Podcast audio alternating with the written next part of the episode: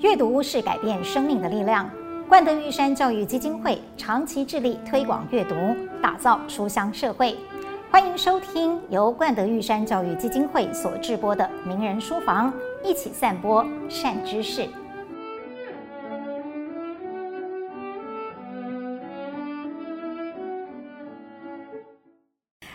者说话总是如沐春风，加上今天身处智慧宝库，所以今天的名人书房一定精彩可期。欢迎两位大忙人来到名人书房，跟我们聊聊一流书。他们是远见天下文化事业群的创办人高希君教授、王立行发言人。欢迎两位，谢谢谢谢。对，教授跟发行人很忙，不过百忙之中还是抽空的记录了这四十年来自己的事业生涯跟所处的台湾社会的变迁，分别就是我手上的这本高教授的新书《进步台湾》，王发行人的新书《一生》。带着走的能力。对，其实我刚还会一开始就是说，就好像是记录了自己的人生、自己事业的轨迹，也伴随着台湾社会的变迁发展而走的，几乎我们都可以在这两本书当中看到。其实一开始就是个大哉问耶，想先请问教授哦，这四十年哇，时光飞逝的过去了，真的太快了。嗯、呃，您觉得跟当初创办事业群的时候？如今回头看这一路走来的成就跟影响力，达到或超出了 你当初的预期吗？呃，我真的不晓得怎么答这个问题啊。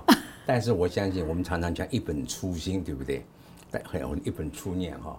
就回想起来，四十年以前，哎，跟这个立行啊，我们说我们都是读书人啊，还有张作霖先生说，在台湾那个社会，在那个环境之下，好像是蓄势待发，意思就是有一个很强大的生命力。那个时候还没有完全开放，可是也有相当程度开放，嗯，也还是有戒严，但是言论自由也还蛮那个的，所以觉得这个时间差不多了，我们能够一起做什么事？那么他们两位当然都是资深的啊，特别是立行专业就是啊办杂志等等，我自己呢刚好呃尽管在美国教书，教书的时间比较有弹性，特别是暑假有三个月的时间是自由运用的，嗯、再加上你每隔一段时间也可以请，所谓叫 sabbatical leave 啊，所以在那个情况之下呢。我自己啊，因为我以研究的关系，常常有机会到世界各地啊参观等等。我觉得台湾很缺少的一个叫世界观，嗯，另外一个呢，两岸之间寸已经有往来了，但是还没有很正式、很大规模。那么我是在大陆出生的，南京出生的，所以我觉得如果台湾有一个媒体或者讲是杂志好了，能够报道这个世界观。能够讲两岸关系、讲国际关系的话，似乎呢蛮有意义的。嗯，那么立行当然是一个非常非常已经很有经验的一个是一个主编，觉得哎这可以试一下。嗯，那其实四十年过去了，我其实同样的问题也想要请问王发行人。对，因为其实当时发行人还很年轻耶，对啊，虽然也算是很有资历的一位新闻人了。呃，我想要借用您在自己的书里面，其实有揭露了过去访问《联合报》的王剔吾先生的一段提问。我觉得那个问题，因为身为新闻界前辈，我觉得你问得太好了，所以我就想要借用一下，就是你也谈一谈，就是远见这三十五年来你自己每个阶段不同的想法。嗯，正如刚才高教授讲的，就是说我们想想看，三十五年以前哈，一九八六年。那个时候，蒋经国总统还在，对啊，然后戒严没有解除，两岸是不通的啊。那另外一个就是世界观，嗯，台湾其实是蛮小的，报纸三大张，是每天打开来只有半页的国际新闻啊。那如果说广告多，两大报广告多的时候，那个就自动退位，所以就就没有国际新闻了。是，所以那因为正在办之前，我一九八零年我在香港。待过两年，是是在中国时报那个那边的办事处，当时碰到两件大事情，一个呢就是越南难民漂流漂流在这个海上的越南难民，那全世界都在注意这个难民怎么收容，所以当时就决定把难民就就收容在香港啊，因为那边最近，这个这个难民船过来最近，然后所以我有机会呢到那边去采访，就看到那些难民，看到这个国家。这个沦陷了以后很凄惨的这个状况，这是一个给我很大的冲击。第二个冲击呢，就是一九八呃，我那个是一九八零年，那是一九七八年，呃，大陆改革开放，那个呃邓小平这个改革开放，而且也开始开放对外，所以当时在香港的时候，每一次到了这个十号风球台风的时候，就有一批人年轻人游泳过来，啊、被抓到再放回去，再过来。嗯嗯、那就在香港就有一批是真的当年的红卫兵啊，但是是学校在学校大学念书的，呃，复旦大学、人民大学，他们就游泳过来，然后就留下来了。所以我有机会，因为时报的关系跟他们有一些接触，嗯啊，所以我这两个我就对刚高手讲的是国际的情况跟两岸的情况。特别有感觉，觉得也可以做点事情。嗯，所以那个时候回到台湾，您就接受了高教授的邀请了。其实是一个蛮勇敢的决定的耶，我觉得。啊，因为那个时候的您，其实创业 这件事情应该是一个对人生来说很大的转弯吧。哎，我想请问一下，高教授怎么说服您的？加入他的行列，教授要说说那段历史吗？可以啊，其实我们没有把它看成所谓事业哈。哦，那个时候不是这么想。当然，而且更没有看成是投资，那更不可思议的那个那个字啊，我们碰都不敢碰啊。我们一起投资，哪有整个事啊？我们是读书人，对，We are far away from business，你知道，所以我们只有一些一些理想，然后透过文字，一般报纸不可能，对，有个杂志的形态能出来，就那么简单。所以脑筋里没有想这个是会多伟大，但是我们尽一份责任。嗯，但是可是我们都很严格要求自己，以及那个时候刚开始有二三十位同事，就是我们一定要非常认真的，我们把我们做的事情要很好。那么杂志有很多方式可以所谓畅销吧，我们绝对不走某一些方式的畅销。所以我讲到这话的时候，这同事们到今天为止听到我讲，都觉得高教授你这好像讲话很有脾气。我说我们绝对不办一个。暴力的、黄色的、内情的，啊，那那个色情的，内容充满了这种那个 inside story 啊，不仅是我说我们不办啊，你们都不能相信，我都不看。哦，这个不容易，当然不容易，这很考验人性，当然不容易啊。所以有人给我说，你看我们台湾最好的杂志某某，你看过没有？我说我看过封面，我绝对不打开看内容，这是一个人的坚持。嗯，garbage in，garbage out。我不要看我这个，但是你当记者，你当记者，你们没有这个权利，你们什么都要知道。我不需要，因为我是老师，我是教教书的。谢谢教授给我们台阶下。当然，不不，你们一定嘛。假如我这个记者，好的消息我要知道，坏的消息我要报道，正面也要，什么也要，对。是是。我不需要，我教书的人，我教书只要叫正派的、干净的、上进的那些，我不需要啊。嗯。所以我说，我们一定要坚守这个原则，但当然没有问题嘛。所以这么多年，四十年以来，如果你看我们每一本杂志。以及每一本书，嗯、你找不到一个 page 里边牵涉到 a violation of 刚才我讲的话。嗯，可是哦，尽管是如此，嗯、现实还是一个考验。嗯哼，呃，我其实很好奇，在这么好的名声背后，大家经历过什么样的艰辛啊？尤其是三十五到四十年，中间又经过了一些不同的里程碑，嗯、不同的转变。嗯，教授，你觉得最困难的是哪段时间？从来没有过。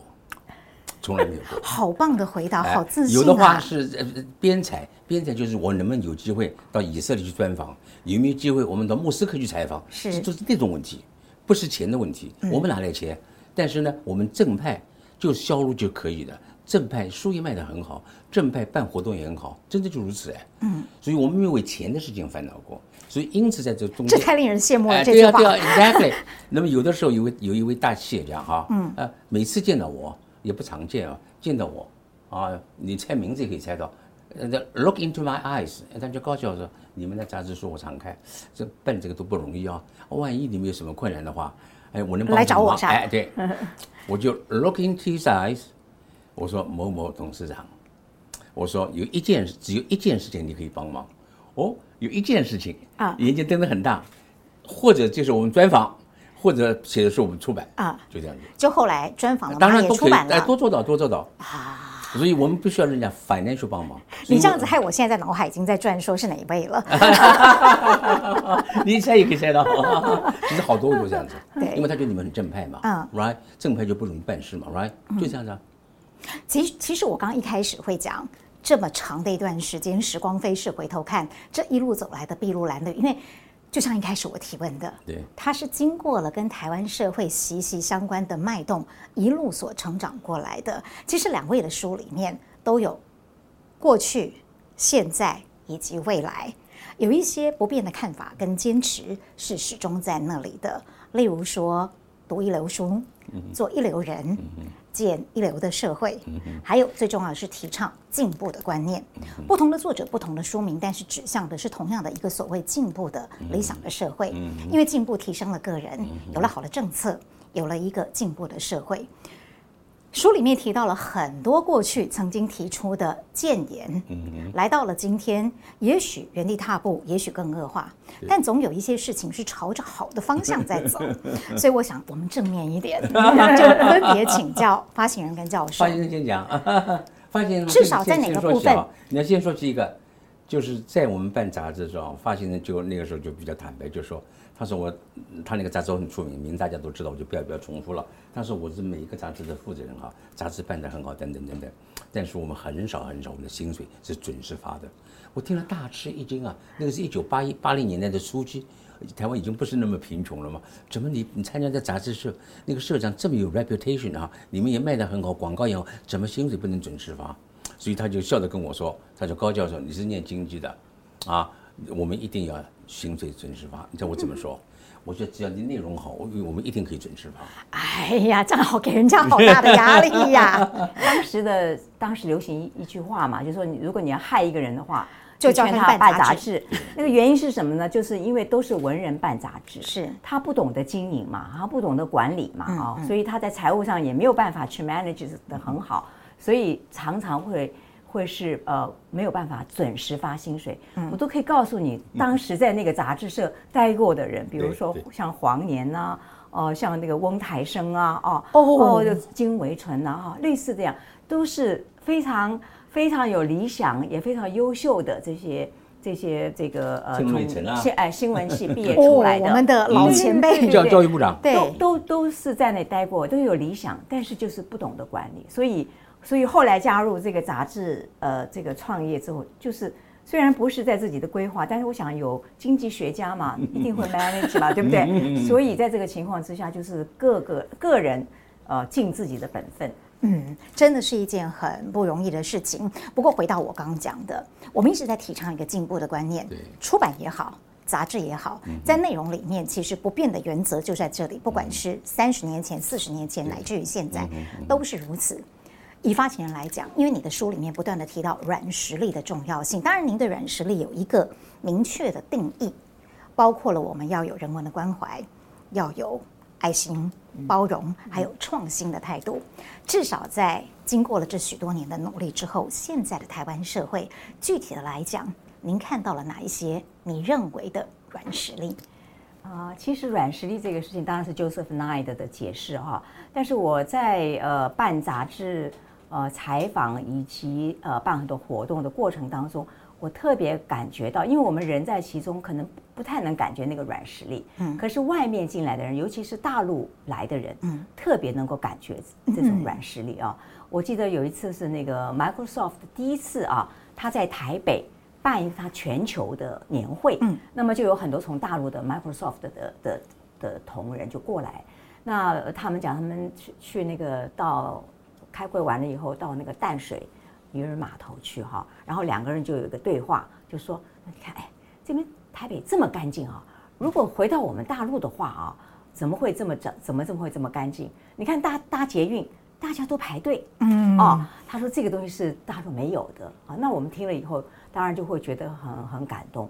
比如说我们呃有有一次有一批这个是李开复带的一批呃大陆的这些呃。”知识界啦，还有企业界的朋友来，当中有一个就是很有名的这个作家叫韩寒啊。韩寒呢，他到了台北以后呢，他要去修眼镜，还要去配一副眼镜，就是他就到了那个台大附近，就去配了眼镜，配了眼镜，搭了搭了那个 taxi 回到旅馆，发现眼镜掉在计程车上了啊，手机啊，手机，对对对。哦。后来呢，哎。居然把他找回来了，那他就觉得哎呀很厉害，他觉得台湾的治安太好了。所以类似这样的，还有他们对于呃，当然我们也带了那批呃朋友去佛光山啊，去看瓷器的回收环保回收啊，去看云门舞集，嗯，看这个这个呃那个吴兴国的这个这个欲望成果嘛，就是表演 哈，所有这些文化，他就觉得。哇，不得了，中华文化都在你们这里，嗯。啊，然后中华的这个文化里面，儒家思想的伦理啊，哦，这所有的这些文明的东西都在你这里，嗯嗯，那我认为那个就是软实力，嗯。啊，所以在过程当中我们可以看到，呃，不管是日本也好，或者是是汶川的大地震也好，或者其他地方呃这个经这个嗯这个这个呃印尼的海啸也好，有多少的瓷器的。呃的这个志工去，嗯嗯、有多少的捐款是自动的、自发的？对，而且那个时候马总统还带头来，呃，红十字会来来办这个呃电电视上面的这个这个电话的捐款，劝募对对，所以这样的东西。我认为就是台湾的软软实力。嗯，其实那个人心哦是非常重要的，对而且软实力它也反映了一个国家的文明高度。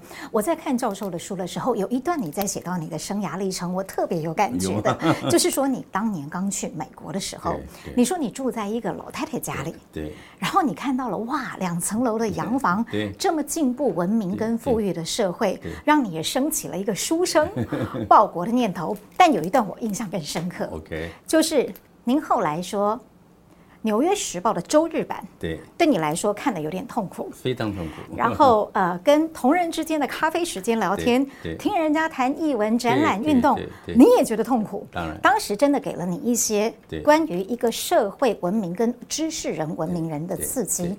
我很想请教授跟我们的名人书房的观众聊聊 那个过程，因为不是每个人都像我那么认真的看了你的 书。OK，对。好，我刚才那个。呃，王发行人呢、讲的软实力举的例子啊，特别是大陆那个时候，相对那个时候活动比较多，大开放。那么来的那些人呢，也是差也都是好学校，都交大、北大过来的嘛，大概都四十岁左右也创业了。那么这些人也很敏感，一到一看，哎呀，我的家乡就大陆的家乡，不管哪里是那么的落后。你看这个台湾这个样子，这个 reference point 一比啊，我们非常 advanced。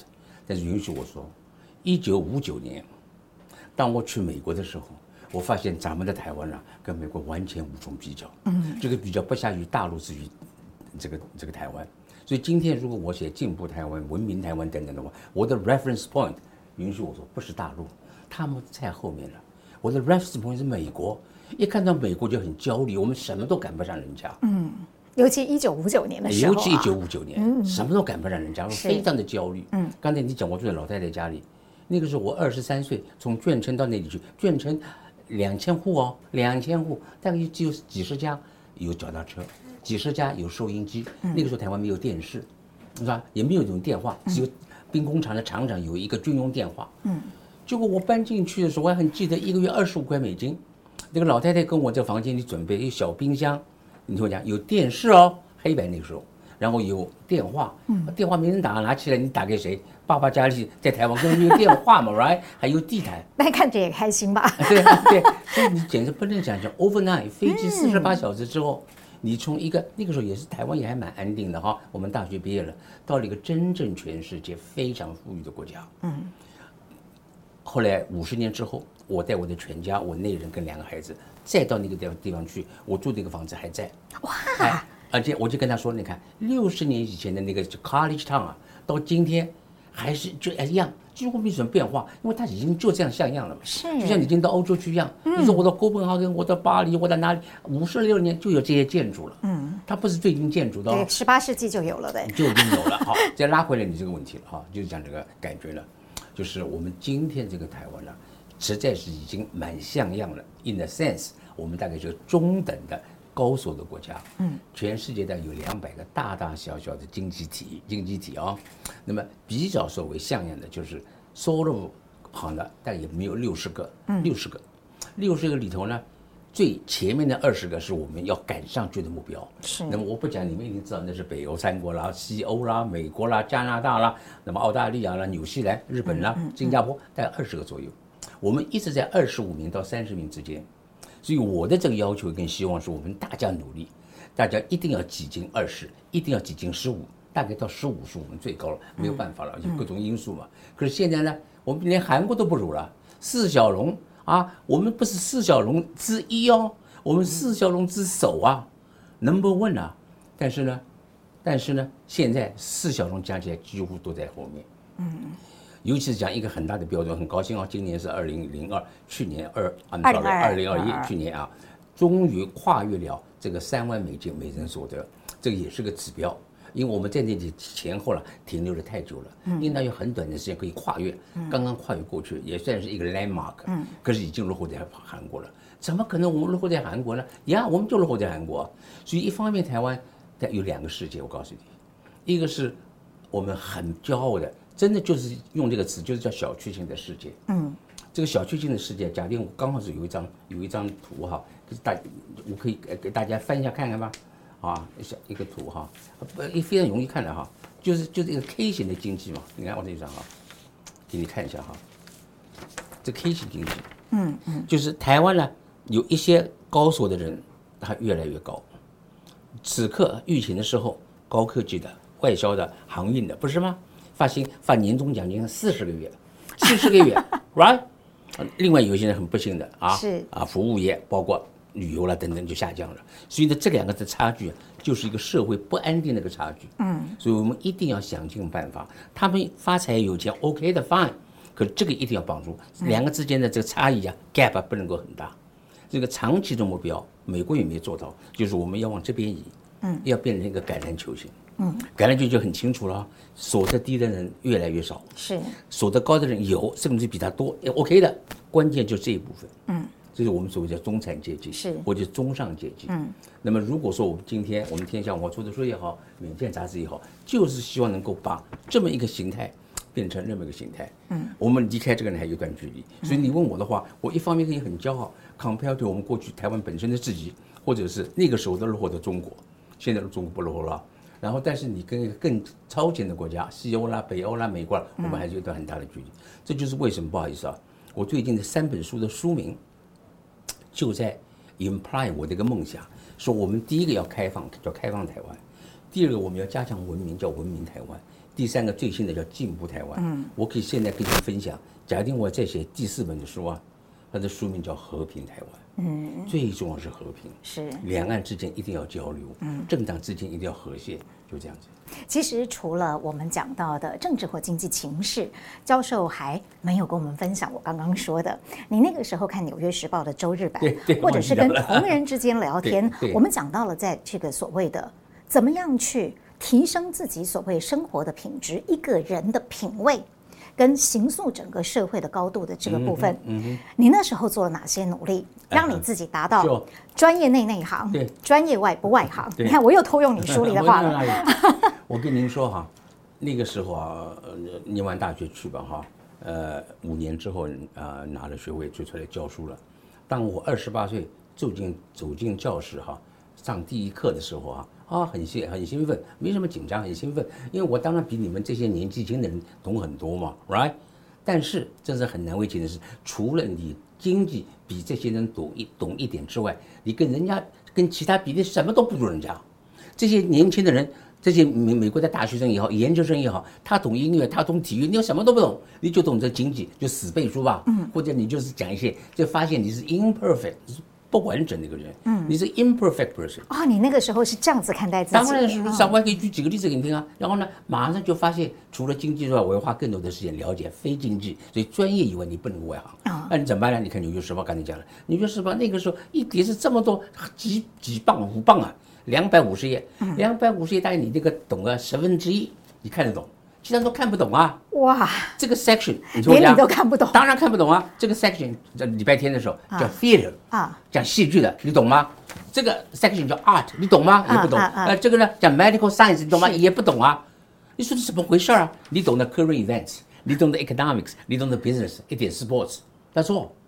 这个里头你，但是跟你换句话说，我花了这个两块钱，如果呃一一块钱那个时候买《纽约时报》的话，你大概真正看懂的里面十分之一，要一毛钱也能买，可是你要买全份，不能买一份的，所以你就发现哇，you know so little。我还讲个故事了，在那个时候，我一九六四年第一年教书，第二年连战也来了，连战在芝加哥大学拿了博士学位过来了啊，他念政治系的，也是一样，我们一起看你看这个《纽约时报》，他跟我也是一样啊，他对政治什么都懂，其他跟我们一样啊。我们台湾来的人对，就是不是一个完整的一个现代人。嗯，我们讲科技，科技也不懂；讲医药也不懂；讲 art 也不懂；讲 theory 也不懂，那这就是不懂嘛。所以你就发现，然后你怎么会变成这个样子呢？所以一定要加强。所以我再可以再讲一两句话。我的两个儿子跟我的一个儿子跟女儿在那里出生的，啊，我那人是东海大学毕业的，我们两个人就决定说，我们一定要把我们的子女啊送到一个 liberal arts college。我们叫什么文文文科？通识通识教育，哎，通识教育课，通识让他什么都知道。要要 exactly，他四年下来要找工作不一定找得到，嗯，可是他什么都比我懂啊。你谈文学，哎，这就是白德伟张忠谋在他书里讲的。他第一年在哈佛，哦，他觉得他一生里面最 enjoy 就是哈佛，为什么？他什么都念到了，以前都没念到。可是呢，因为因为找事情的压力，爸爸妈妈的压力，第二天就到 MIT，就专门去念科技，然后他现在变得很了不起。所以我的意思，我的儿子跟女儿专门到那个学校去，两千个人都不到。嗯，我念的州立大学三万个人，四万个人。我说 no，你不要到那些去，你就是要去念这些 arts science，多念，念完出来找不到工作。他们能不能活下来？当然活得下来。你凭你的 general knowledge，当然可以找到工作。百分之九十的人，如果能够到一个。Liberal arts college 毕业啊，成绩很好的话，马上再给他三年的训练，就变成 professional，你变成 medical doctors，你变成 lawyers，然后你变成 researchers，所以你再念一下，那么他们都再念一下就好了。这个教授就会让我想到你在形容你自己人生的过程啊，对，是从眷村对。到农村，到农村，然后到世界村，对，面向世界很重要。其实当记者在这一方面是稍微有点优势的。所以我想起了那个 发行人在书里面的附录里面有一段是提到了你在回母校正大二零一七年吧毕业典礼的那个致辞稿的内容，就是有一段关于面向世界，我觉得很感动。你鼓励毕业生要去接触陌生人。其实四十年来的采访生涯，您接触了很多很多的陌生人。我很想知道哪些陌生人或陌生的地方曾经带给你很大的震撼。哦、呃，我想大概最最大的一次震撼应该是到以色列，哦，以色列那个是应该是一九九零年的年初，它等于是要跨世纪，一九九零年初嘛，啊、哦，那大家都知道以色列，呃，它跟台湾蛮像的，就是四面都是敌人了，啊、哦，然后呢，这个这个犹太人又非常的重视家庭，重视教育啊。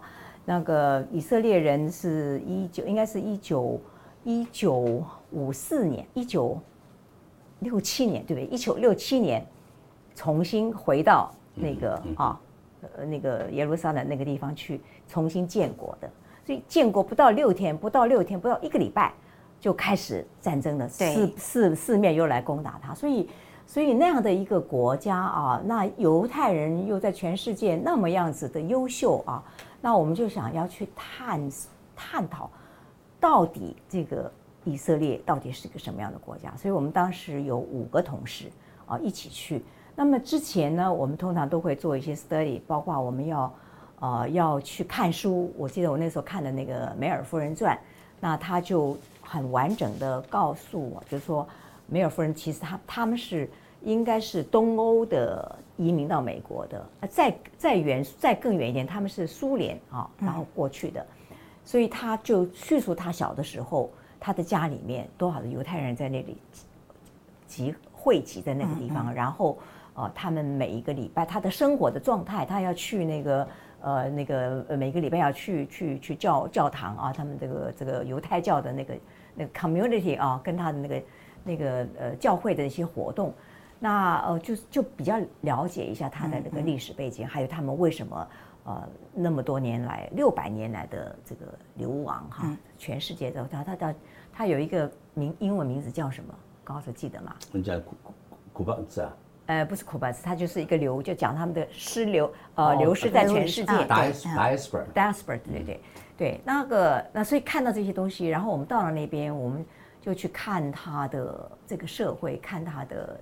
宗教，看他的军事啊，那么这个我最记得比较惊讶的是，你从开始上到以色列飞机，那是个军机啊，到里面都是唱那个以色列的军歌，然后到了以色列，到了耶路撒冷之后，你走在街上，那个全部都是全部都是军人啊，女生也是一样穿着军服，都扛着枪枪啊，然后那个时候。哦，他们谈他们的的的的这个宗教，也有一些阿拉伯人在到耶路撒冷来打工，他们又是另外一个 story 就讲的，嗯、所以你就看到这个这个民族，它是一个苦难的民族，尤其是他们在二次世界大战，这个犹呃犹太人被那个屠杀，哎对那个那个，尤其是希特勒啊，呃，所以他大屠杀的那个纪念馆去，然后他们为你就理解他们为什么那么团结，他们为什么呃呃这个当年这个这个是这个呃自认为是这个这个上帝特许的一个子民哈，上帝应许之地应许之地啊，然后呢，然后又经过这么多的苦难啊，然后今天的以色列，当然我们现在那个九零年代的以色列跟现在又不太一样了。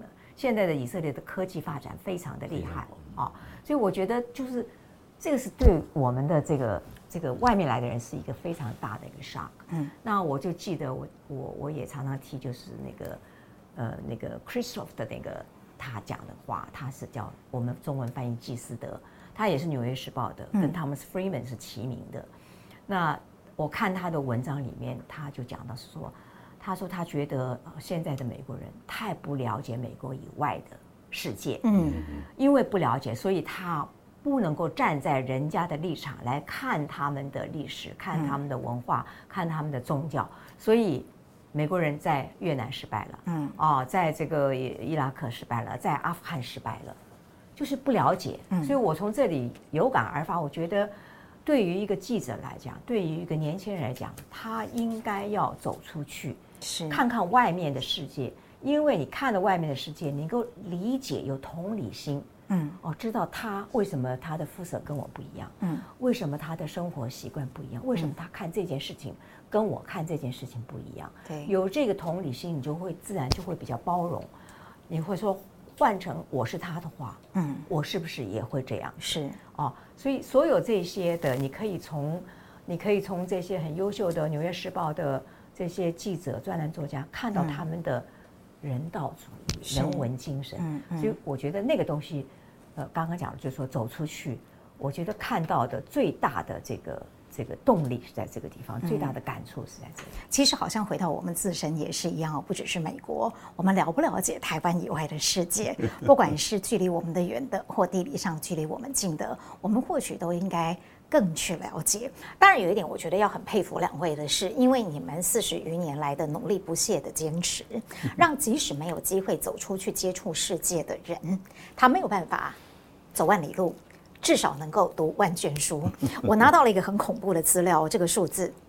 四十年来，天下文化的出版品超过四千多种。当然，我自己知道你的书系几乎已经涵盖了我们生活当中可以关注的每一个层面。事实上，我们从刚才一进来这里就发现了一幅书法，上面就是我刚刚讲的“读一流书，做一流人，建一流社会”。既然是名人书房，我一定要请两位帮我们定义一下你们心目当中所谓的一流书是什么？OK，教授。OK。作为一个老师，有两个说法，一个是很严格的定义啊，我可以告诉你有八个定义啊，八项，那个太太书卷气了。那我泛泛的讲啊，一本好书啊，最根本的，就它能够启发人家，启发正面的启发，嗯，你看了之后能够感动，嗯，激发你的学习心，是啊，激发你的好奇心。那么在这个原则之下，凡是刚才我在重复那个很严重的话，如果这本书。讲暴力的啦、内幕的，我们碰都不碰，因为你是完全负面的。这个原则就要启发你，使你感动，增加你的学呃学习的热情。那这种很多，可能是科技的，可能小说，是都可能嘛。嗯。可是因为我们是个财经的哈，一个一个媒体或者杂志，所以我们比较偏重的就是什么？就是经济，经济还不够好，讲管理，讲经营。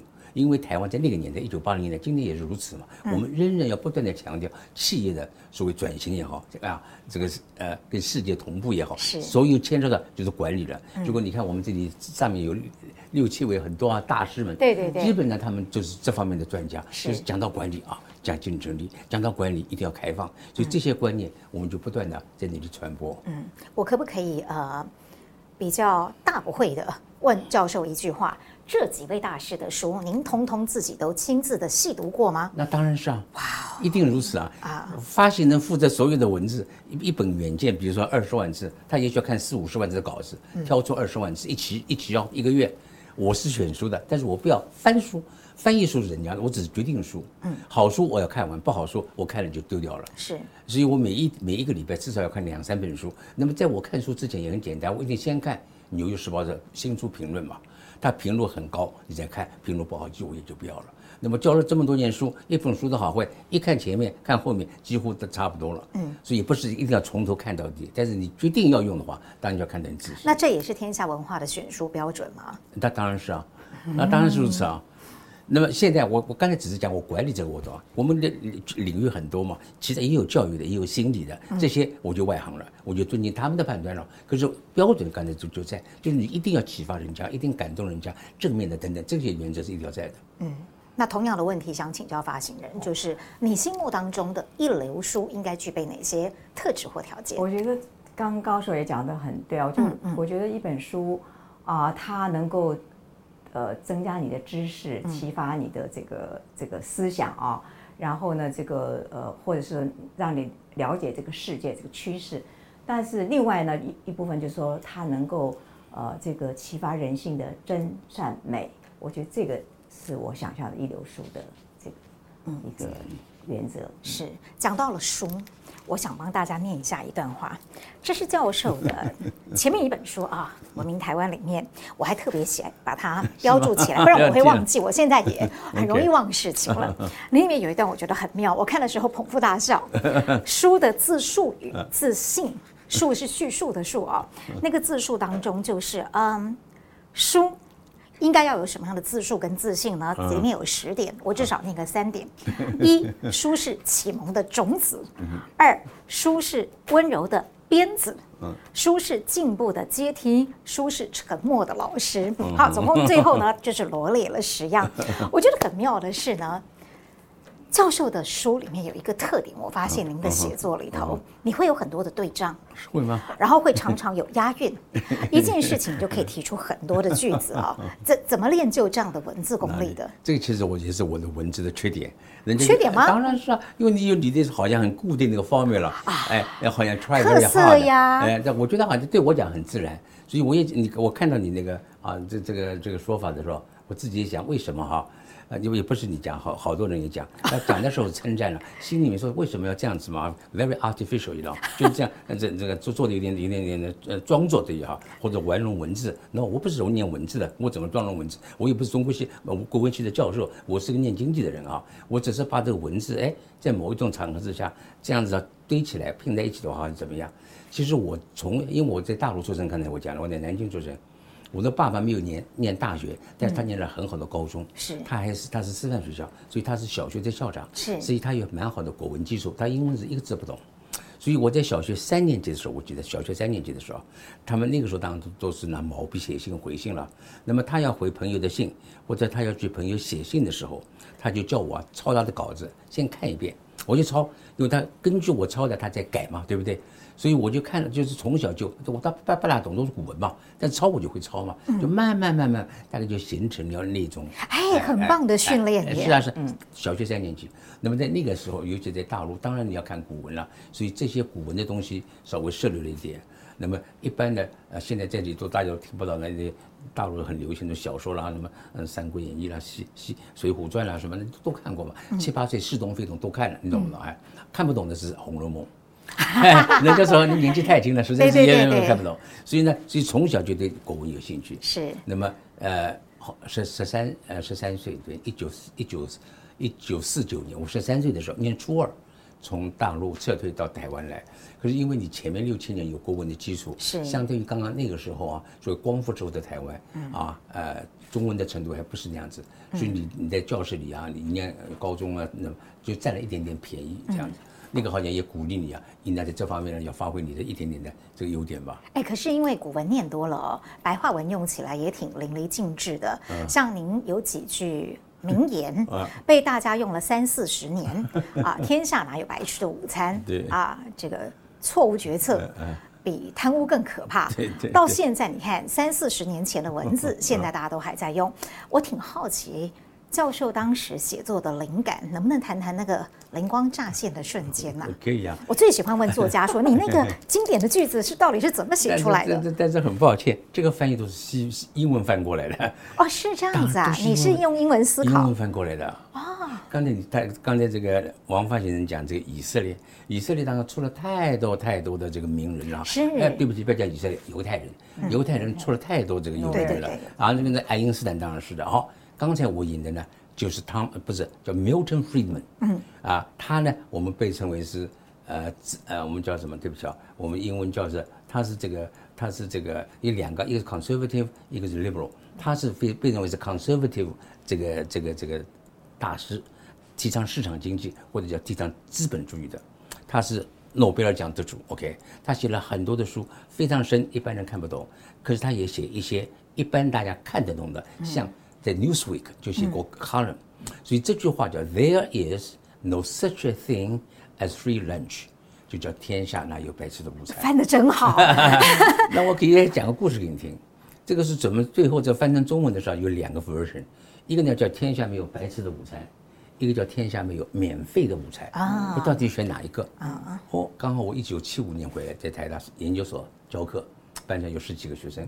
我说这里啊有个英文字写在黑板上，嗯，我想我把它翻成中文哈，你们跟我觉得哪一个好？跟他讲，投票的结果就叫白费呃没有白吃的午餐啊，比免费的免费的午餐要要好啊，对。然后我就用了这个，listen，三年以后哦不是三年，像现在回头看，大概是二零一八年，那个没有错吧？二零一九年，嗯，习近平到此之此时此刻到瑞士参加。他那个达沃斯，达沃斯的这个年会，达沃斯的哎，年会现在此刻正在正在开啊，你播出来的时间已经过了哈，他在开。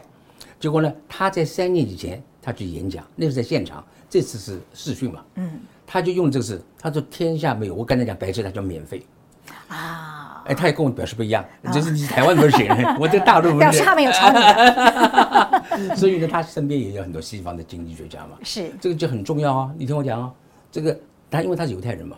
他到以色列接受以色列的中央银行总裁，嗯，叫他演讲，嗯，那是很大的规模演讲啊，这么有名的国际诺贝尔奖得主，他讲我的所有的学问，你可以拿一句话概括，叫 There is no such a thing as free lunch，嗯，他居然这样讲哎，就天下没有白吃午餐，是我整个经济观念里面的精华，嗯，哦，所以你要叫我隐身的话，当然可以隐身很多很多，是是是，对不对？你怎么可能比如说自己不愿意交税？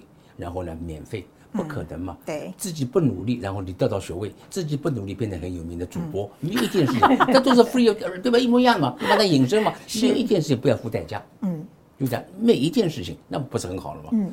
包括你经济也可以拿很多解释，你只要可以变成功一个台积电，你不努力不可能嘛？嗯，你能变成功一个一流的国家，你不努力不可能嘛？所以这句话引申之后就变成很牛了啊、哦！所以呢，你看几十年来，大家已经把这句话朗朗上口，而且广泛的运用在各个层面了。我一点都不遗憾，没有人说是高旭君翻译过来的，很多人说。好，我们正式的告诉名人书房的观众，这是高希军教授翻译过来的，而且翻译的极为以现在的流行话叫做。接地气啊，对，如果用免费的话，反而好像没那么亲切；用白痴的话，好像就很平民化、很亲民了啊。其实说到了阅读这件事情，我也想要请教一下这个王发行人，因为我看您的书，我觉得你的涉猎层面其实非常的广泛。就像教授讲的，他就是从小读古文嘛。那您呢？你是什么时候开始发现自己爱读书？其实小的时候哈，没有童书嘛。我记得我，呃，最常看应该是小部分看的看漫画。我们你也会看漫画？小的时候是什么？那个是那个牛哥的，这是牛呃牛伯伯打游击啊，还有那个呃那个什么财多啊，什么什么呃，反正那个那个漫画是我觉得是很精彩的漫画。那呃后来呢？对，另外呢，我就看我妈妈。书架上的书，因为我妈妈那个我们也是眷村嘛啊，可是我妈妈是少数，她是大学毕业是，所以呢，她看的都是那个《红楼梦》，我很喜欢看。我我从 我不是我从小我看《红楼梦》，我我是看她的人物啊，所以我一直对人物非常的有兴趣。因为是在那个漫画里面，我也都看那个人物有什么不一样。哎，他为什么那样子做那个事情？为什么那么讲那个话啊？那《红红楼梦》里面太有趣，就是他的人物，他的人物可以用一个栩栩如生来来形容。嗯，那后来呢，我我喜欢看传记，我喜欢看很多很多的传记，因为后来也是一样。我自己呃，我喜欢，比如说去以色列的时候看《梅尔夫人传》，那么我还记得呃另外一个传记就是黑泽明的传记，他的书名很有趣，他的书名叫做《蛤蟆的油》。嗯，为什么取蛤蟆的油呢？因为那个。日本人哈，他这个把那个癞蛤蟆丢在一个玻璃箱子里面哈，然后这是黑泽明讲的，说丢在里面以后呢，蛤蟆蛤蟆一看到自己吓出一身油来，那就拿那个油呢，就变成一个疗伤的啊，一个一个很好的药。那他自己比喻说，哎，我就是用我的传记啊，来让你。疗伤是啊，我的传记的作用，讲我很多的糗事，讲我小时候很多发生的事情，或者很苦难的事情，让你来疗伤。嗯，哦，所以我觉得从每一本传记里面看到这种不同。那还有就像 Catherine Graham 的，我也很佩服他。嗯，他不是讲水门事件，Washington Post 多么了不起，他最关键的是他反省。他反省什么？他说，自从水门事件之后，啊。他说：“水门事件把我们的呃这个华华盛顿邮报捧上天了，是啊、哦。然后呢，然后呢，所有的记者就开始去挖丑闻，嗯，哦，去揭那个内幕啊、哦。就像他的一个传述也讲，那个那个一个 Anderson 也讲，他说他说这个水门事件是一个例外啊，哦，但是我们报纸是要。”惯常的事情，平常发生的事情，对对对，所以大家去追那个，所以我想我在想说，哎，这个是不是后来啊，更促成这个三星社的这个新闻越来越厉害的原因？嗯，所以所以了不起是说，从这个书里面看到这个人，然后他所做的一些思考，那觉我觉得这个蛮有趣的。嗯，教授，您除了经济学之外，还喜欢涉猎哪一类的书籍？比如说，发行人喜欢看传记，对，所以难怪你们天下文化出了好多传记啊！对对对对对。那您自己呢？基本上是社社会学科的，政治的、历史啊啊，传记当然是特别也特别喜欢。然后呢，呃，很多先进国家的那些被认为是伟大人物的，尤其他们的传记啊，嗯，因为你 reading 很多嘛啊，是，这这些国家的。这个我特别有兴趣。其实我呃以前年纪很轻的时候有点文青啊，所以也欢喜看一些文学的作品啊什么。后来后来没有时很很后来没有时间，很多那个时候尤其是大陆那种小说，这么多看了以前。对啊，你该不会也看张爱玲吧？呃，张爱玲我倒没有看过。哎，我真的很少遇到男生说，但是我相信发行人一定看。对对，男生还是看武侠小说，我没有看过。我看过那个时候，我没有看过现代的，那就什么，那就是这个。呃，金庸写的。哎，我那天有一次碰到金庸，在新疆。嗯。啊，呃，那次应当是沈君山教授啊，带台湾的队，他们去在你也跟着你你也跟着我们一起去了嘛？他 suppose 他们三个人，他一位跟金庸，然后跟聂卫平，三个所谓华人世界哇，三个高手在新疆的天水下棋，感觉好像武侠小说的 场景啊。三个人，特别在那个地方，对，有个记者招待会，金庸坐当中。聂卫平坐这里，这里是沈君山教授。就沈教授很运气不好，在前出发的前几天健康不好了啊，是是拉了红灯，所以叫我临时去代表。啊，我们有十几个人，就他懂围棋。我们去是不是因为围棋？因为他邀请我们一起看嘛。是是是。也有赵耀东先生等等啊。啊，可是没有啊，说还是我就临时坐站在这里。嗯，没有人，no one knows 这个包括高希军这三个字，对不对？上面这个名片，所以金庸坐在当中看到我，高先生啊，哎，他这里的名字我有点印象。哦，我说有吗？哎，他说你知道我在他讲《明报》是吧？什么报？明报。明报。他在我在《明报》写写这个写专论，是有的时候碰到经济问题的时候，哎，我在架上有一本书，好像是你写的哦，他还记得哦，叫《经济学的世界》。是是是。然后呢，我就跟他讲了，我说很抱歉了，我说你的书啊，留学生没有一个不看，尤其是念理工，每个人看，抢着看。我说我不是念理工的，我没看过你的书。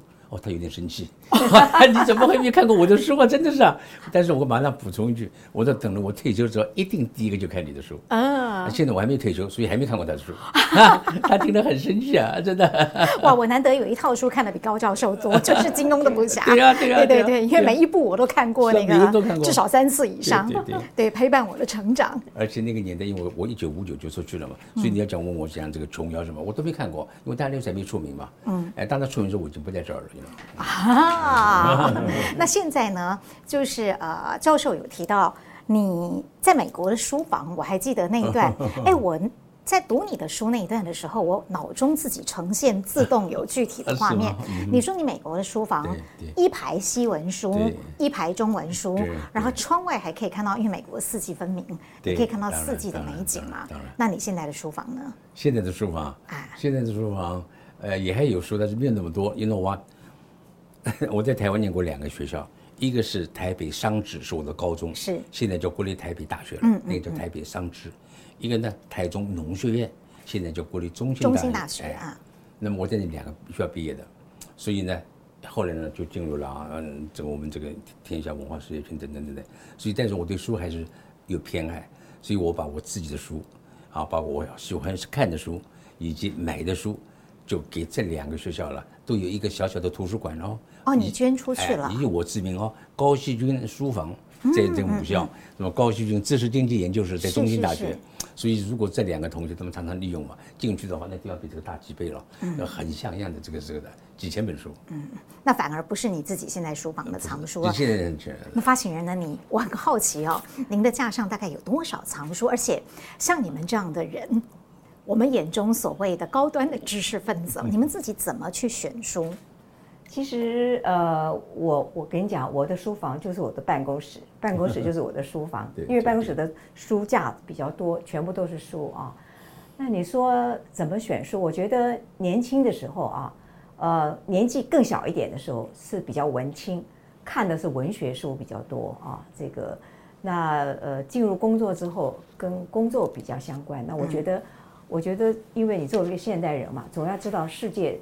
到底怎么发展？是是，然后那个时代到底是怎么回事情？对对对。然后你个人要怎么样适应？所以你为了工作，你要去看的就是经营管理啊，或者是趋势的书。到了二十一世纪，就是科技方面，你一定得要了解嘛啊。呃，然后这个呃跟现代知识比较相关的。但是年纪大了以后，又又回头去看，比较喜欢看那个文史哲的书啊。那呃，另外呢，我觉得我选择说我会我会选择作者，比如说比如说我要看文化的书，我会去选余秋雨的所有的书哇。那我对于这个比如说这个呃这个呃政治也好，或者整个社会也好，比较我比较会选择谁的书呢？会选择李光耀的书啊，哎，因为我觉得他是一个很有智慧的人，所以我会根据那个人去选他。嗯哼。那个那个一系列的书，嗯，哎，就像就像 Thomas Friedman 写了很多书，嗯，哦，我我喜欢看他的书，因为我觉得他是一个记者，然后一个。全球跑，然后呢，他每一次就是到了一段时间，他一定会停下来写一本书，嗯，所以从早期的呃早期的呃从贝鲁特到耶路撒冷啊，到那个个从这个就是这个林林子 Lex 汽车到橄榄树。后面的世界是平的，后面世界又挤又平，呃，又热又平又挤。对对。然后呃，我们曾经辉煌辉煌讲美国，现在是谢谢你迟到了哈。类似这样的书，我就非常喜欢看，因为嗯，看了有感觉，嗯。我看发行人的书也很有感觉，因为光是他的书里面，他引用到的作者，引用到的书，你知道吗？我真的抄了一整页笔记，还没有抄完。然后想说，哇，这些清单，明年之内啊，今年应该说今年啊，二零二二年之内一定要把它念完。当然，有一些是我自己也曾经呃看过的。我想这也很符合发行人所说的，其实作为一个媒体人，终身学习是很重要的。您提到一本书，刚好我也有看到，呃，也看过，就是呃。媒体失效的年代，对，在这种时候，其实身为一个媒体人，终身学习、增加自己的底蕴是很重要的。因为我们就犹如一个艺术展的策展人一样，要有自己的底蕴，要有自己的挑选跟自己的眼光。在这个部分，呃，您自己是怎么终身学习的？可以跟我们观众分享一下。其实我看的，呃，高手常常讲，他看的书是非常专啊，他就自己觉得他觉得重要的书才看。嗯，那我们。当媒体人看的杂，嗯哦，当然也不是杂到太杂 啊，就是比较会会，因为我我们出版也好，报道是比较属于比较知识性浓度高的，是比较理性的啊。那所以我在在那个看书的时候，这个我我报纸一定要看新闻，一定要知道，对不对？然后呢，这个新闻里面的这个电视的新闻，我就看。呃，我其实文前小妹大是一定一定是看的，反正跟国际上面有关的我就会看，但是。Daily 的东西比较反而不会去看它啊，然后我要呃呃读杂志啊，读杂志那个呃，在我当总编辑的时候，或者编辑工作比较多的时候，我一定看那个国外的这个这个杂志。现在大家都喜欢看 Economist，Economist 很深，但是也是一定要看的啊。类似这样看杂志，然后看书，嗯，哦，这个变成一个就是你日常吸收你的知识的这个一个一个一个。必要的东西，对，就像您讲的哦，这个一个国家的竞争力跟国民的阅读力，一定是成这个正相关的。尤其在最近疫情的期间，所以高教授提出了，哎，你看又是一个对仗的字，很棒啊！以毒攻毒，以书指书啊。第一个毒是读书的读，哦，攻病毒。然后第二个以书指书是书本来止。书是输赢的输啊，以毒攻毒，以书止书，这个就是我很想要请教您的，在这个大疫期间看了哪些书、嗯、？OK，我真的是突然之间，我很少坐在这这么久的时间了，看这六位啊，我们有很多很多的照片，这六位这个大师啊，因为大部分的问题，我先讲一下啊，你应当有个节目啊，叫请人家来说书。啊，这六个人啊，我都可以讲很多很多故事啊。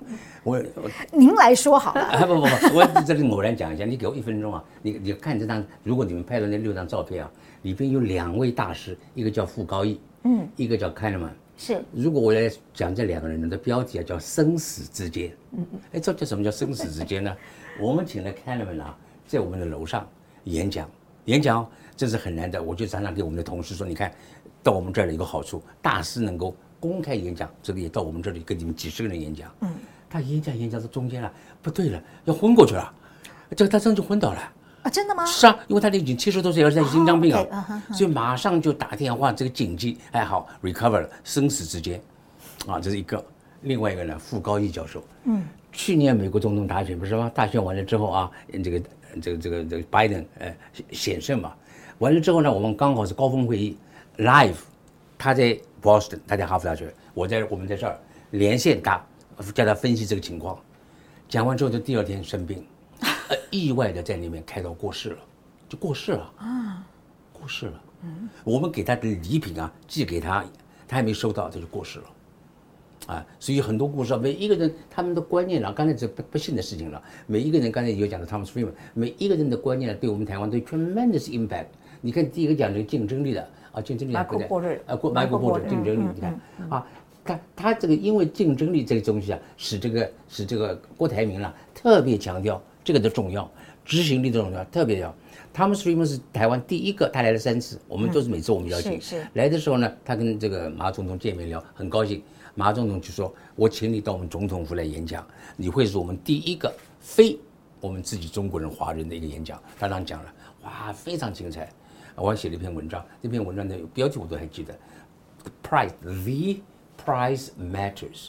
这个意思就是说，价格的机制是很重要的。这跟天下卖白吃午餐有完全吻合。那个时候我们价格都不能动，此刻也是一样啊。是。马英九坐在下面，刘少奇那个时候是刚刚刚刚接任嘛，当行政院长。我这个先告诉大家，我这这个这做物价政策，价格绝对不会动，学费也不会动，油价也不会动，电费也不会动，是吧？现在在政府也是一样，没一个政府敢讲。Price matters。你如果价格一调整了，它马上把短缺的问题解决了，浪费的问题解决了。这话什么意思呢？如果你到蓝屿去，我现在很久也没去了。如果你今天去的话，因为你根本蓝屿的电费是免费的，因为照顾他，对，所以他们白天晚上都开冷气。啊，他们然后呢，他们烧饭呢是拿电锅烧，因为电费免费的。你看这个浪费是不可思议啊！你一点点的价格体制机制就可以减少很多浪费。所以 price matters。我可以很确定，教授真的是读得很专，任何的话题您都可以就是来谈。有的时候我们发现，跟同事也会常常讲，高教授你的生活没有趣味，一天到晚就机会成本，一天到晚就是价格不能够怎么等等等等。对，所以但是您还是要回答我的问题啊。在你这个以读攻毒、以书止书的这个主张之下，您最近大概读了哪些书？跟我们分享一下。我这个像我们是安排的，我告诉你，你好像是是 planted 没有哦。我准备了一个东西啊，万一有人谈到这个疫情的话，我们作为一个出版人，作为一个媒体人啊，作为一个啊教育工作者，你一定要想办法，最最快的时间找到最重要的书。你能想象吗？没有一个人可以夸称，从一月一号开始到三月，全世界四本最重要的书全部在我们这儿。嗯，每一本书都是非常高的价格，不好意思讲，嗯，天价。我们不在乎这本书能够卖多少，因为它很专嘛。但是 we have to know，嗯，是从第一本开始的，所以你看这里 BNT，这里 AZ，这里 Pfizer，每一个都在这里。啊。而且每一本书我们都都非常用用用心的在翻，因为要赶时间，通常叫做两个最棒的这个意识哈。我讲一个数字你就了解了。是。今天大家都知道，全世界因为这个啊，COVID-19 啊，死人最多，大概将近八十八万人。是。这个人数是超过了美国第一次世界大战、第二次世界大战、越战、阿富汗全部加起来都没这么多。嗯。这才发生了，就在过去两年的时间发生了。嗯。多可怕，多可怕，right？所以呢，这四个人啊，这在每一个他们的角色里头，有英国的，有欧洲的，当然有美国的，在这起来。所以马上这本书出来，第一本出来的时间很恰很恰当，是一个非常著名的记者，他得过好几次新闻奖，他就描写这个公司之间互相之间的竞争、互相之间的合作以及互相之间的胜负，非常精彩。这个书我当然都都看过，所以一定要看这四本书。因为也会很特别哦，等于是记录下了在这段期间，对，我们以为我们浪费了两年，其实这两年世界上在某些我们不知道的角落发生了翻天覆地、影响我们生活的变化。对。这个书出来之后，一定第一套把一套四本完了之后送你一套。哎，那个教授，这个是有记录的哦，当然当然当然，完全正确。因为呢，一一套，所以我们除了出书在，我们真的送书，尤其是大中学校什么一定送，就是正方他们没有买到，对不起啊。嗯，来，教授喝个水。好，没关系，好，可以了。答复你的问题了吧？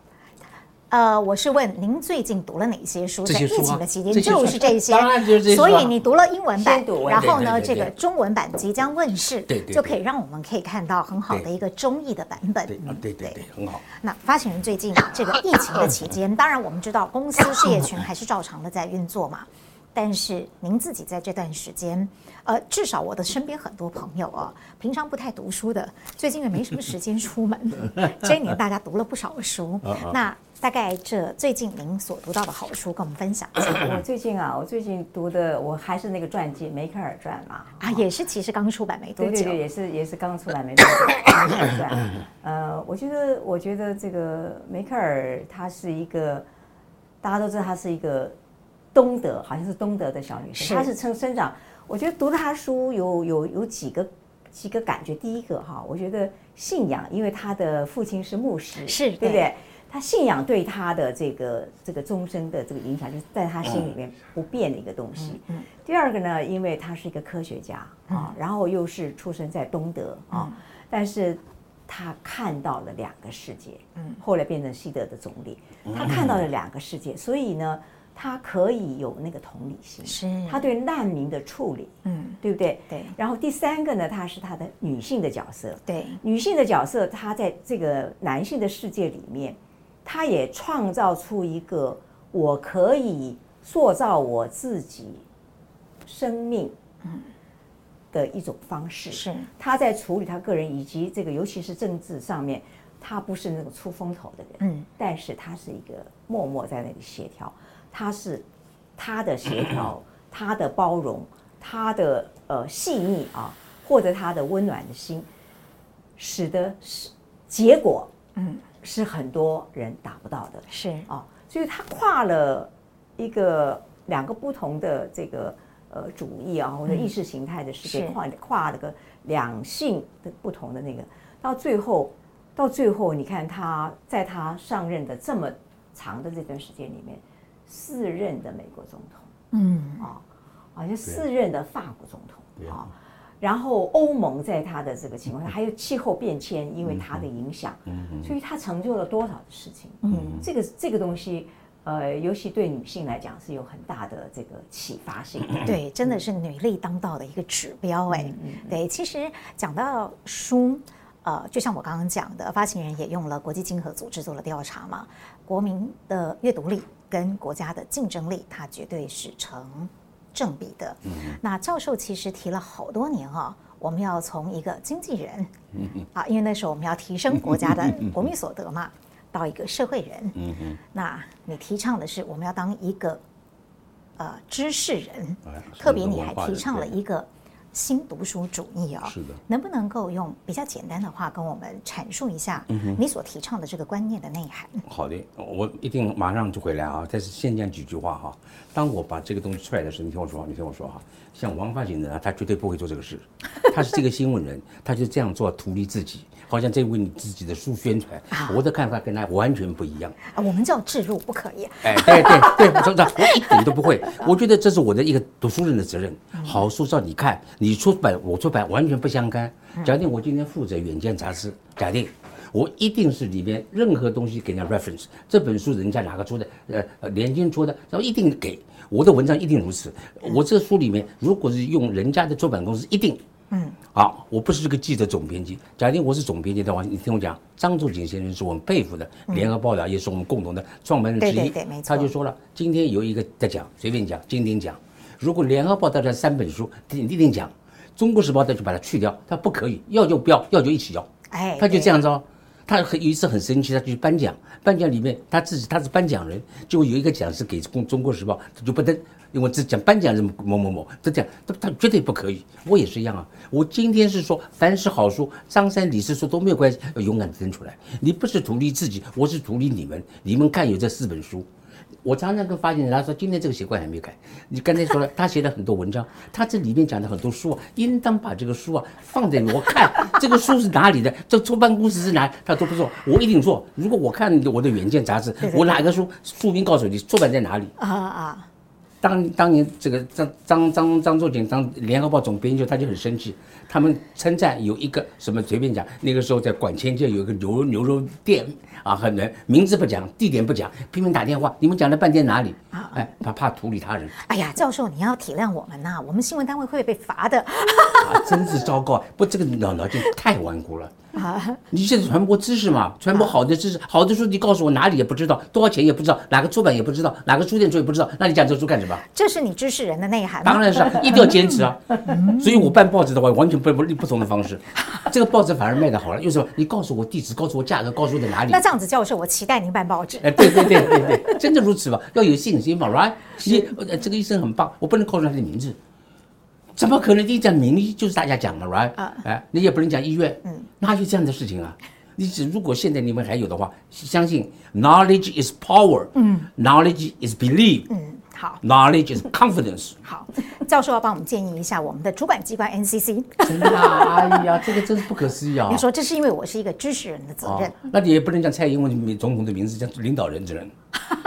那倒不至于在台湾，因为台湾已经是真的是一个很自由跟言论开放的地方了。当然，当然，当然。对，但很好玩的是，这个世界当我们走到一个极端的时候，就像现在哦，数位啊，三 C 发展到一个极端，突然我发现最近大家又觉得读书是一件重要的事情，特别是发行人书里面还特别提到两个人，我也觉得蛮好玩的，就是好像我们觉得他们是科技的代表人，李开复，还有脸书的创办人祖克伯，哎，他们都开始重拾书本，是书本哦，就是所谓的。纸本的阅读哦，所以我想请教一下发行人，你以现在的眼光来看，你怎么去定义所谓纸本的阅读，跟它在当代社会的意义？其实，在科技人里面最最读书的就是 Bill Gates。